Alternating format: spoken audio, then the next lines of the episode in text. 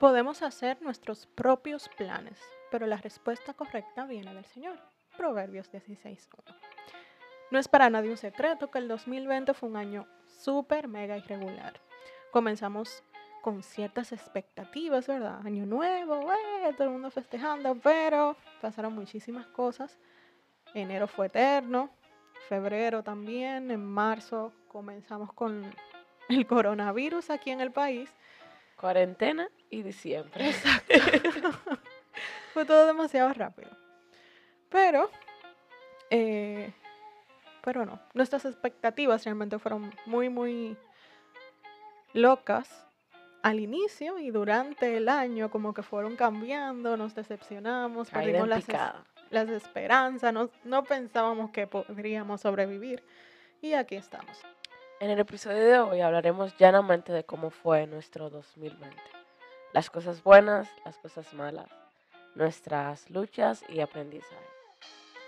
Mi nombre es Keila Zorrilla. Y yo soy Glenis Carela. Y este es el podcast Contra, Cultura.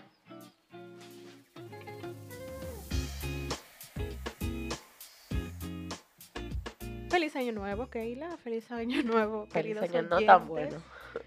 ¿Cómo que no tan bueno? Digo, no este tan año nuevo. bueno. Ah, ok, ahora sí, es cierto, porque ya tenemos muchos días del año. Es un placer para nosotros estar aquí luego de un tiempazo en Sí. pausa. Un Sí, tiempo que fue necesario, un tiempo que gracias a Dios tomamos, aunque no le dijimos. O sí lo dijimos, realmente. No sé, no me acuerdo. Somos malas hosts. El caso que estamos aquí ya, gracias a Dios, espero que ustedes también estén, que estén escuchándonos y que sea lo que sea que les haya sucedido en el año, eh, podamos aprender de todas esas cosas. Hoy yo voy a hablar, o yo voy a comenzar a hablar de las cosas no tan buenas del año que pasó. Y creo que una de las inseguridades más grandes fue con el asunto del trabajo. A pesar de yo ser médico, eh, trabajo en una institución del gobierno y no trabajo directamente con pacientes COVID, pero sí con pacientes muy vulnerables a enfermarse de COVID y a morir. Entonces, a pesar de que, gracias a Dios, no perdí el trabajo, ¿verdad? Por la pandemia, pero luego vino las elecciones y hubo un cambio de gobierno y lo que es usual en nuestro país, o no sé si en otros países también, ¿no? que cambien a todo el mundo y, y nos sustituyan.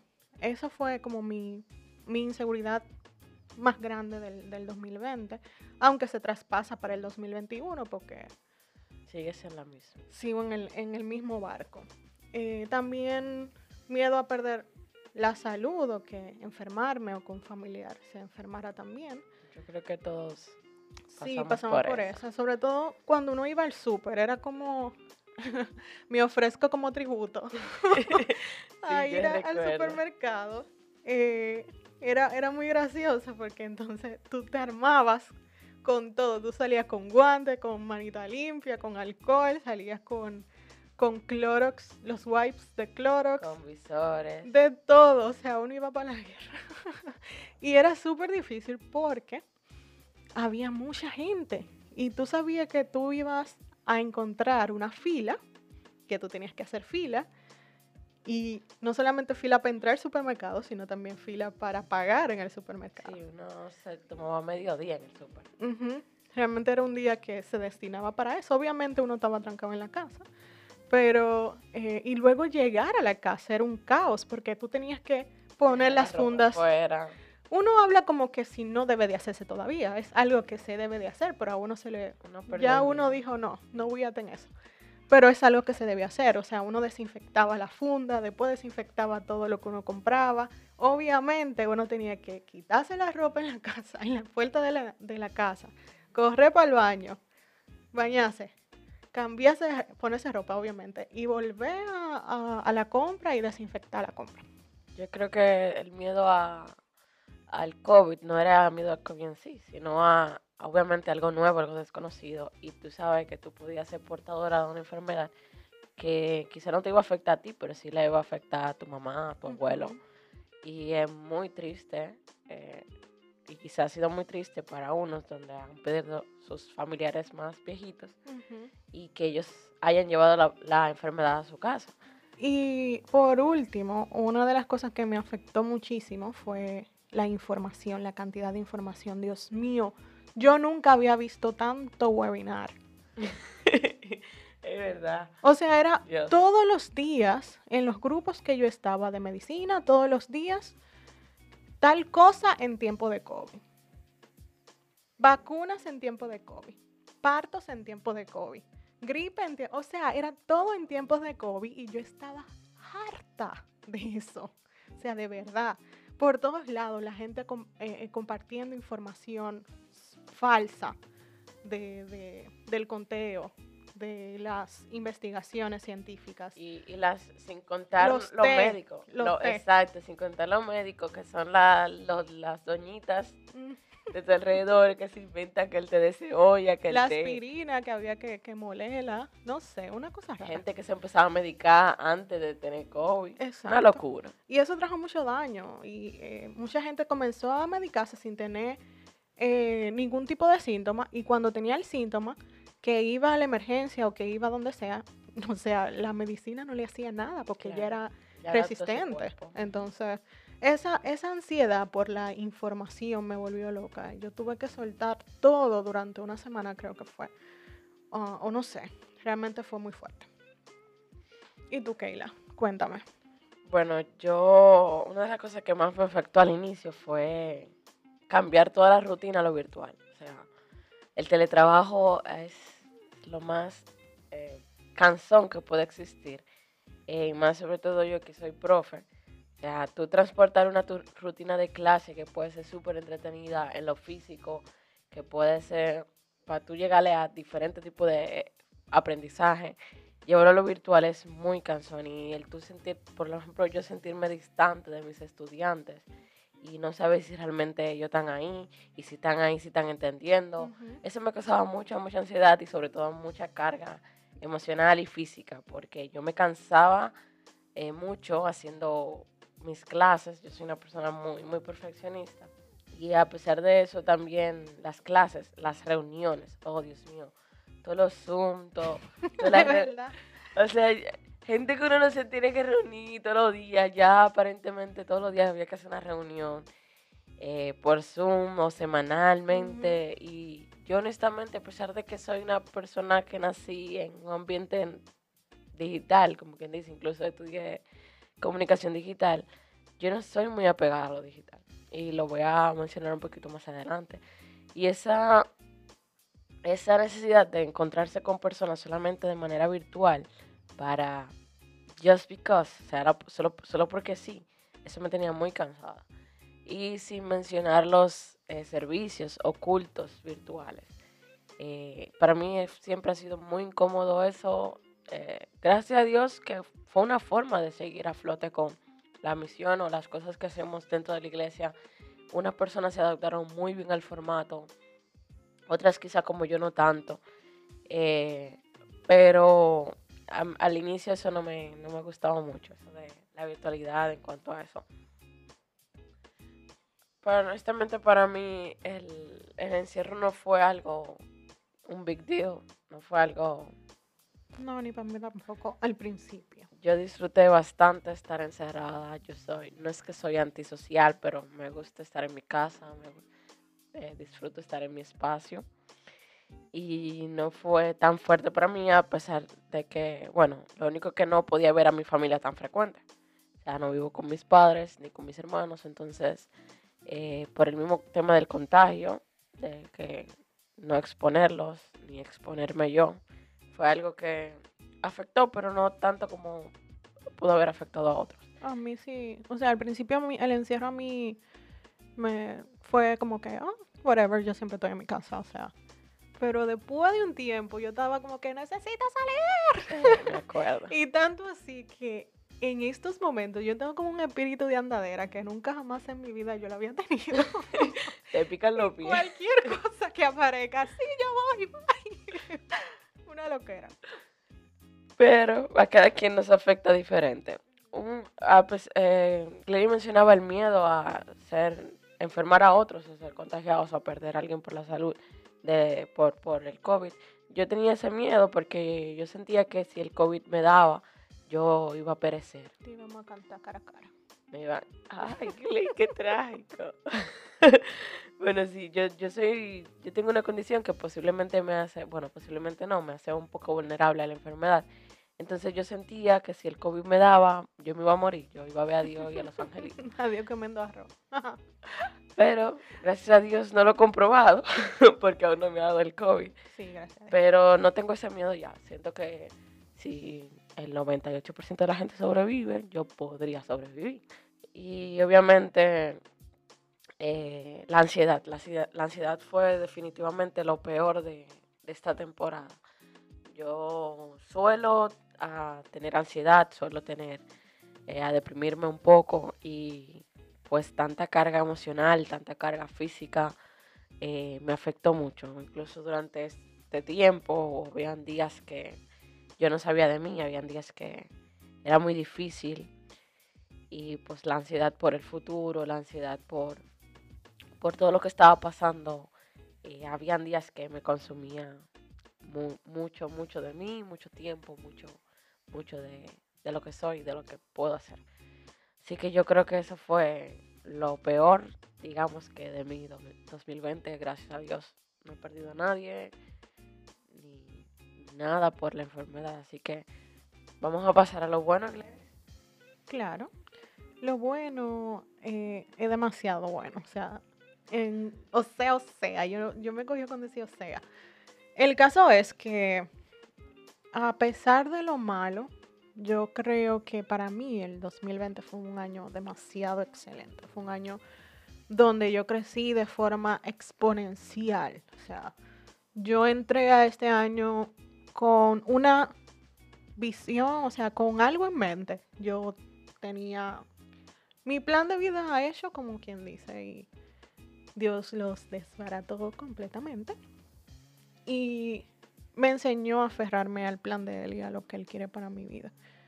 Eh, una de las cosas que disfruté muchísimo, que a pesar de la distancia, a pesar de que no tuvimos cultos presenciales, que estuvimos alejados de las personas, eh, yo pude vivir lo que significa ser parte de una comunidad de creyentes. Yo estaba en una transición y gracias a Dios me llevó a un lugar, a una comunidad de creyentes donde agradezco infinitamente haber estado ahí y, él haberme llevado allí.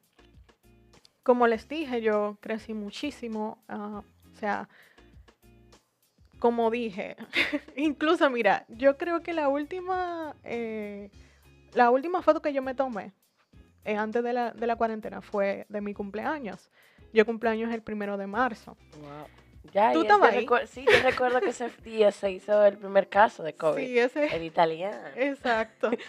Eh, y, y si, podemos, si comparamos esa foto ¿verdad? de mi cumpleaños a una foto mía de ahora, y sabemos que la foto no dice nada, es simplemente un cambio físico, es totalmente diferente. O sea, inclusive ahí tú te das cuenta de, todo lo que yo he cambiado. Voy a, voy, a, voy a publicar esa foto para que ustedes vean. el caso es que yo crecí en todo el sentido de la palabra, o sea, yo no, no puedo sentarme ahora a desglosarle en qué aspectos o, qué cosas cambiaron, qué cosas no, porque vamos a hacer cinco podcasts de eso. Hay que ser democrático, si la gente quiere saber, uno tiene que sentarse a decirlo. claro, que sí. claro que sí, claro que sí. Yo quiero eh, saber. Algo, tú sabes. algo también que pude eh, descubrir, descubrir o afianzar un poquito más es sobre la identidad, sobre mi propósito, sobre dónde Dios quiere que yo vaya, qué Dios quiere que yo haga. Eh, enfrentar o embrace the woman that he made o que él quiere hacer de mí. y como les dije, yo solté literalmente yo tenía un plan, literalmente yo dije, bueno, en el 2020 yo voy a hacer esto, yo voy a ir para allí, yo voy a hacer aquí, qué sé yo qué. Pa, vino la pandemia y desapareció el plan y, y realmente Dios, los planes de Dios, las maneras de Dios son asombrosas y aprendí a dejar que Él haga lo que tiene que hacer. Obviamente todavía sigo con esa lucha porque yo soy muy eh, imponente. O sea, O sea, a mí me gusta hacer la cosa como a mí, como a mí me den mi gana, literalmente. Y he aprendido a hacer las cosas como Dios quiere que yo la haga. Keila, cuéntame, tu 2020. bueno, al inicio del 2020, eh, o de la pandemia, vamos a decir así, yo realmente pude descansar. Yo venía de una temporada de mucho trabajo eh, y yo estaba agotada en todos los sentidos de la palabra. Y creo que el, los el primer mes, creo, de la cuarentena, yo dormía, dormía y dormía. Y yo no me sentía mal porque yo estaba durmiendo el día entero o muchas horas porque realmente lo necesitaba. Las ojeras en verdad no se han ido, pues tener que ponerme, ¿cómo es? Una eh, no, lo que se pone la gente aquí porque se quitan las ojeras. Bueno, Ácido Pe- hialurónico. ácido hialurónico. Te quiero ver. Pero sí, yo pude descansar, pude dormir, pude dejar un montón de cosas que me cargaban y pude descansar realmente. Y eso fue algo súper bueno. Yo creo que la pandemia me dio esa oportunidad de poder descansar. Eh, me enfoqué un poquito más en mi salud mental, como les había mencionado. Eh, estaba luchando muchísimo con eso y yo siento que el año 2020 fue un año en que yo superé ciertas cosas que me van a ayudar a poder tener una, salud mental un poquito más balanceada y, y trabajar intencionalmente en ello.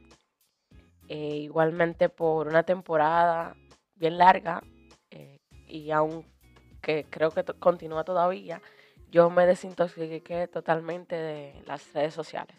O sea, yo borré todas mis redes sociales en mi celular y simplemente me despegué de eso. Al inicio sí, fue como incómodo el hecho de, ok, tengo tiempo libre, ¿qué hago ahora? O estoy sentada y voy a comer o ya terminé de comer, ¿qué hago ahora? O sea, me di cuenta de qué tanto realmente uno, uno usa su celular o uno trata de estar en redes sociales y el efecto que eso causaba en mí.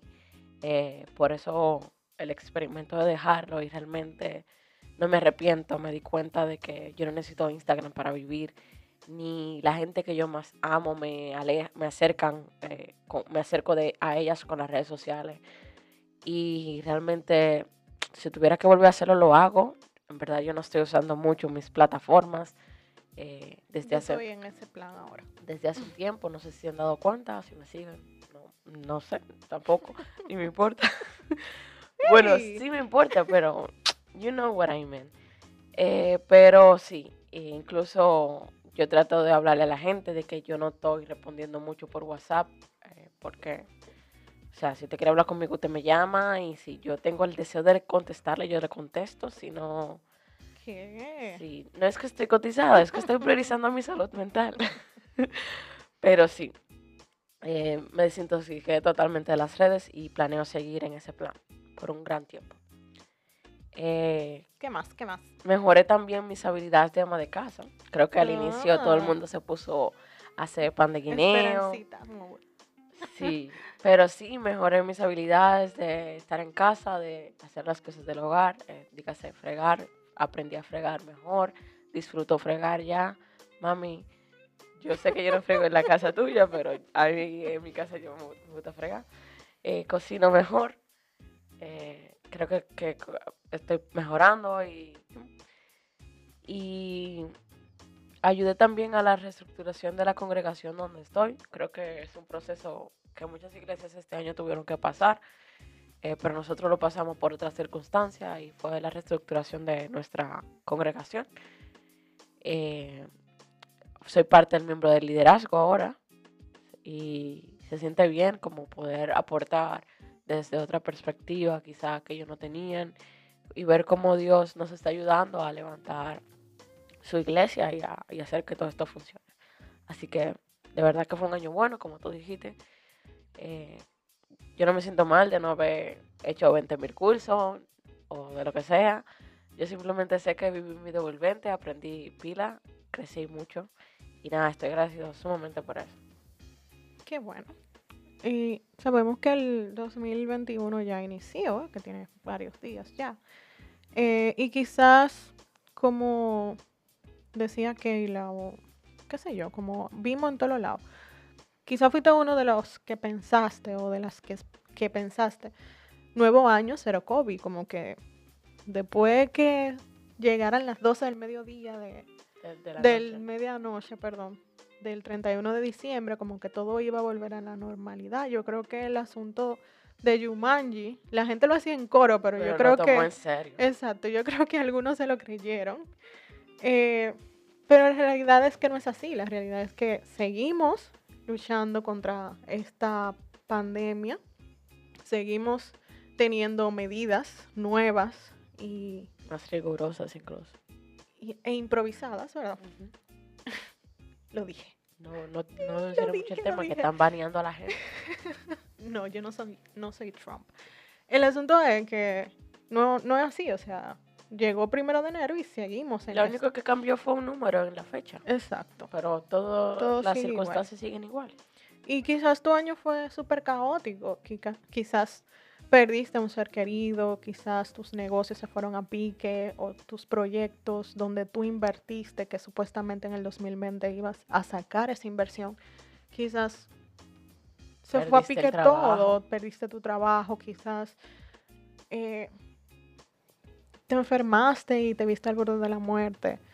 O quizás eres del otro grupo que no sufrió tanto y que gracias a Dios se mantuvo tranquilo en casa, tranquila en casa y no sintió tanto eh, eh, el desempleo, no sintió tanto el que no sé qué voy a comer mañana y todo eso.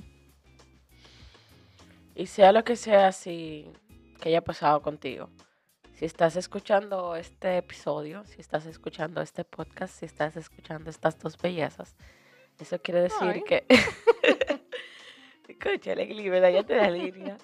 Oh, Dios. Esto quiere decir que estás vivo, estás viva y debes agradecer a Dios por la oportunidad de no solamente un nuevo año, sino un nuevo día, un nuevo minuto, un nuevo suspiro de vida. Y es importante recordar lo que dice la palabra siempre. En Lamentaciones 3:22 al 26 la palabra de Dios nos dice, el fiel amor del Señor nunca se acaba sus misericordias jamás terminan. Grande es su fidelidad, sus misericordias son nuevas cada mañana. Me digo, el Señor es mi herencia, por lo tanto, esperaré en Él. El Señor es bueno con los que dependen de Él, con aquellos que lo buscan. Por eso es bueno esperar en silencio la salvación que proviene del Señor.